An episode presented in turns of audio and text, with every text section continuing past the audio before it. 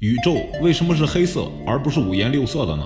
不知道大家有没有发现，从我们第一次知道宇宙这个概念开始，我们似乎就接受了宇宙就是黑色的现实。我们用天文望远镜观测宇宙，发现除了那些发光的天体之外，宇宙其他的部分全部都是黑色的。大家好像都默认宇宙就是这个样子。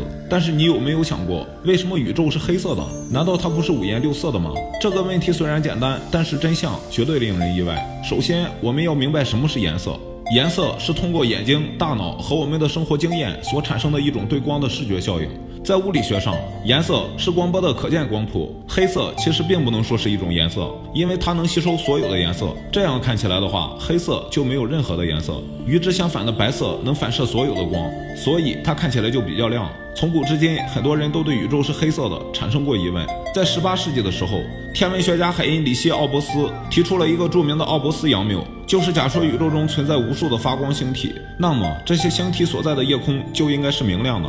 霍金在《时间简史》中曾经说道：“没有东西走得比光更快。”既然这样，为什么宇宙看起来还是黑色的呢？